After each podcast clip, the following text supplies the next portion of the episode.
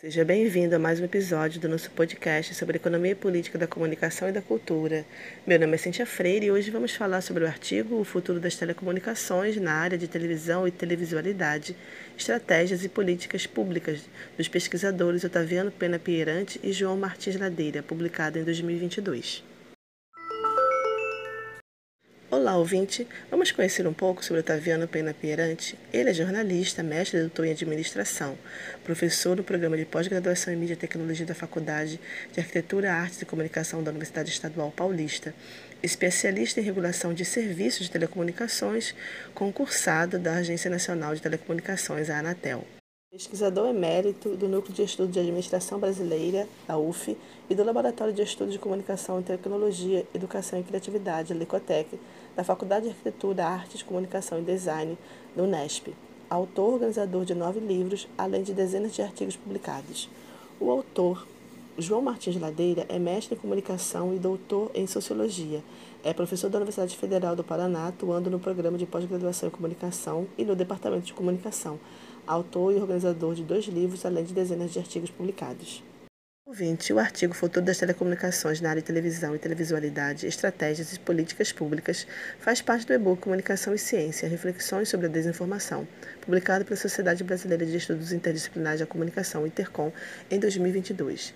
Tópico comentários sobre as perspectivas para a pesquisa sobre televisão por Otaviano Pena Pierante.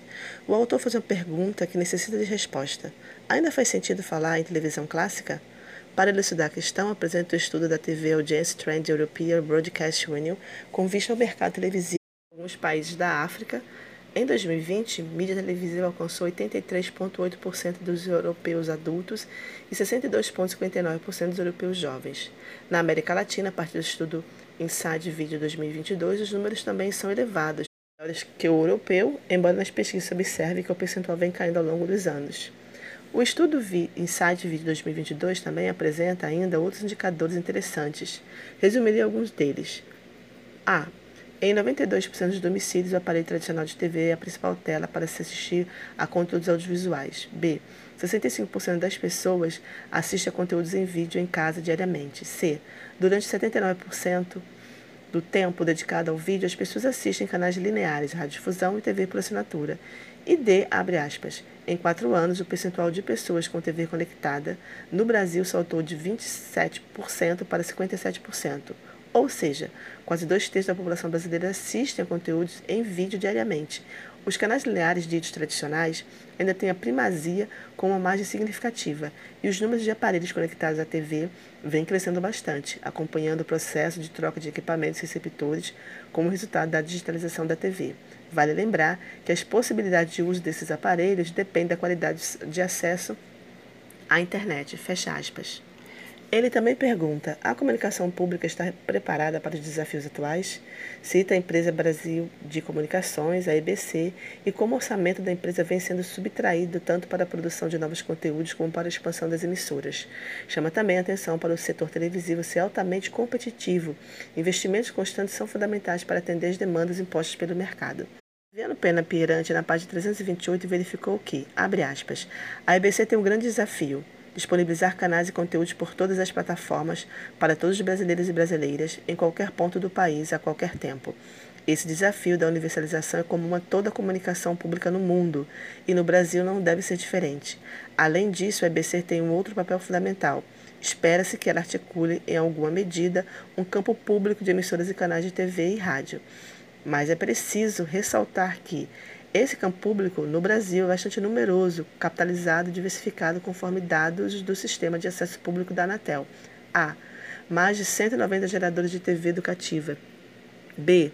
Mais de 230 geradores de TV da União. EBC, Senado Federal, Câmara dos Deputados, Supremo Tribunal Federal. C. Mais de 400 emissões educativas FM. D. Mais de 4.600 rádios comunitárias. E. Cerca de 210 FMs da União. EBC, SF, CD e STF. F. Canais comunitários de TV por assinatura. G. Canais universitários de TV por assinatura. H. Um canal da cidadania com possibilidade técnica de instalação de vários outros. E canais pelo web, além de outros. Fecha aspas. Outra questão apontada pelo autor é o desligamento da TV analógica e o programa Digitaliza Brasil. A licitação do 5G, a regulação de serviços de distribuição de conteúdos audiovisuais pela internet, direitos para a transmissão de eventos esportivos pelos clubes de futebol do país, a ação direta de inconstitucionalidade, a ADI, sobre capital estrangeiro e portais jornalísticos em operação da internet, considerando o artigo 222 da Constituição Federal. A Organização para a Cooperação e Desenvolvimento Econômico, OCDE, que o Brasil tenta ingressar recomenda que exista um sistema público de comunicação autônomo com garantia de financiamento no Brasil. Tópico Concentração Diversificada, Audiovisual, Telecomunicações e Streaming, escrito por João Martins Madeira, mostra-se o novo cenário comunicacional atravessado por aplicativos e ferramentas digitais que teve início com redes de cabos e satélite, mais as tecnologias digitais de comunicação possíveis devido à infraestrutura da internet. A geladeira, na página 331, explica que, abre aspas, entrelaçada a ambos estão as telecomunicações, corporações com intensa capacidade de investimento e significativo interesse no audiovisual. Isso tem como resultado um cenário para a imagem contemporânea possível de se descrever em duas direções. A primeira consiste nas atividades controladas por tais corporações do segmento de telecomunicações, NBC, Comcast, Varnet Media, AT&T, a segunda nos empreendimentos próximos à produção mais estrita de conteúdo, Disney e Paramount. As transformações pelas quais a televisão no centro passa durante a década de 1980 Tal mutação se dá de diversas maneiras. Engloba as redes broadcast que passam a fazer parte de conglomerados diversificados de comunicação, como se percebe no caso norte-americano. Para as semiperiferias, isso estabelece um cenário distinto em comparações com o passado, pois esses grupos vão se interessar progressivamente pela atuação direta nesse território, como o caso da DirecTV e da Sky no Brasil. Mas não apenas. Esse instante é também o momento em que empresas de telecomunicação ibero-americanas se estendem em direção à América Latina. No que se refere ao audiovisual, essas transformações dizem respeito à diversificação progressiva mais intensa e, ao mesmo tempo, a uma concentração exacerbada. Isso permite a elaboração de canais diversos para distribuir produtos existentes, que, progressivamente, revelam-se também como espaços adequados para se oferecer novos materiais. Apenas atividades profundamente integradas poderiam oferecer essas experiências. A importância das telecomunicações para o audiovisual decorre de sua capacidade de oferecer o insumo indispensável para se estabelecer a conectividade sem a qual a imagem online não existiria. Esses serviços se tornam os provedores de acesso para o audiovisual, sem, contudo, se limitarem a isso. Lidam também com o conteúdo, o que os leva à aquisição de rede de televisão, estúdios de cinema e canais segmentados. Devido ao poder que concentram, contribui para expandir a dinâmica do excesso. Sua competência para tal decorre da intensa quantidade de recursos que controlam. Fecha aspas. No tópico Concentração Diversificada, os autores citam Anderson sobre a cauda longa para compreender a diversificação dos produtos de comunicação. Esclarecem que, abre aspas, talvez seja mais preciso argumentar que meios diversificados surgem como alternativas para negociar produtos de grande porte ainda intensamente relevantes. Isso consiste no modelo através do qual a televisão a cabo e satélite se organizou. Nesse campo de forças, outra competência se entrelaça a essa, a exploração desses canais diversos para inserir novas experiências. Forças distintas convivem. A reutilização do passado em outros canais se associa à progressiva exploração de mecanismos para imagem diversificada em uma tensão recorrente entre novas e velhas experiências. O resultado depende da concentração de serviços de telecomunicação. Fecha aspas.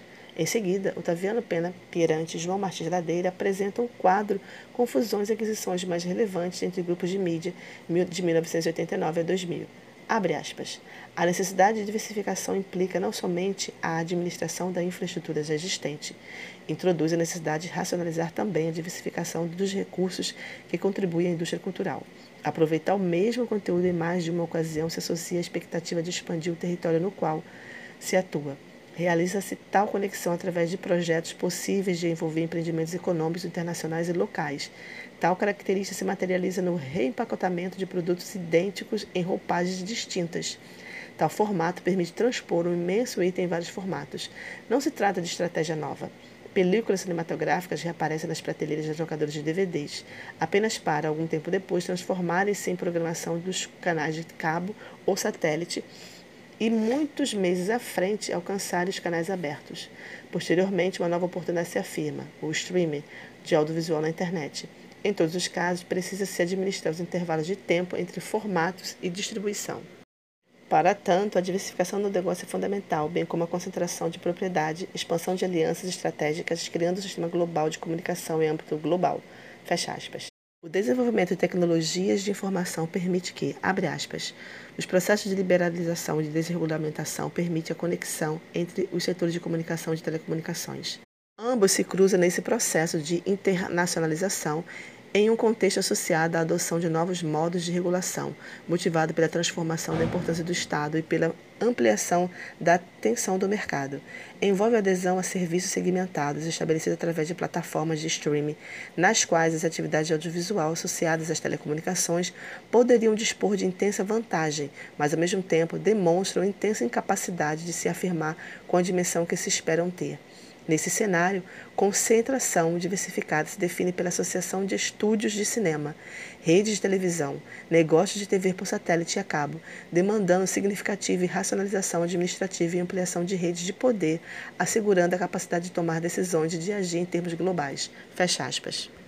No Brasil, as atividades da televisão paga historicamente se iniciam através de corporações nacionais de importância estabelecida, Globo e Abril.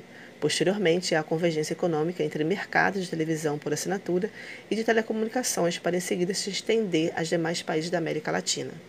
Streaming audiovisual. De acordo com os autores, o serviço de streaming, abre aspas, se apropria desse contexto anterior, mas, ao mesmo tempo, arrisca-se a rever essa trajetória em uma geografia de contexto mais radical.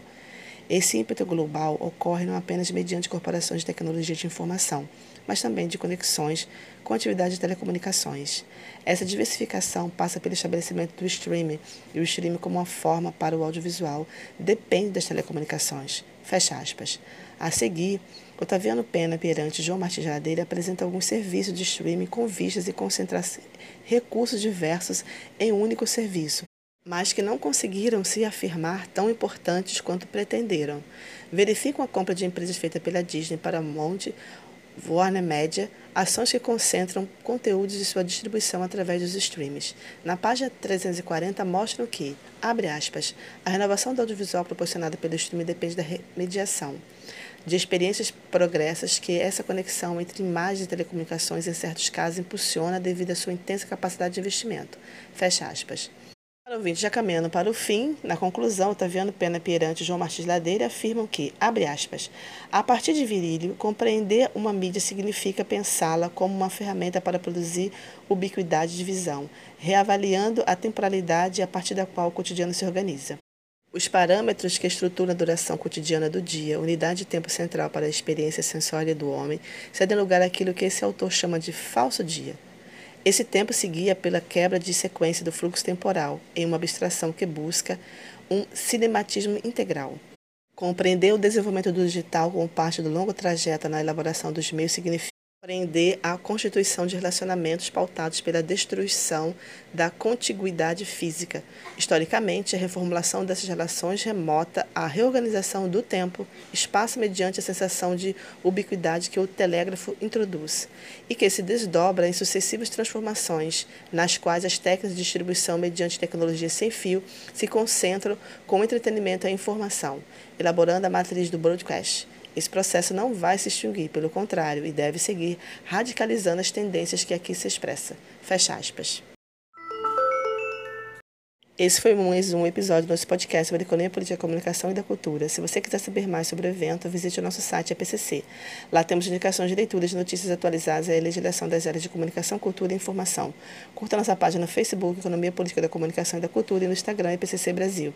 E veja os nossos eventos científicos no nosso canal do YouTube, EPCC Brasil. Obrigada por sua audiência ouvinte e até a próxima.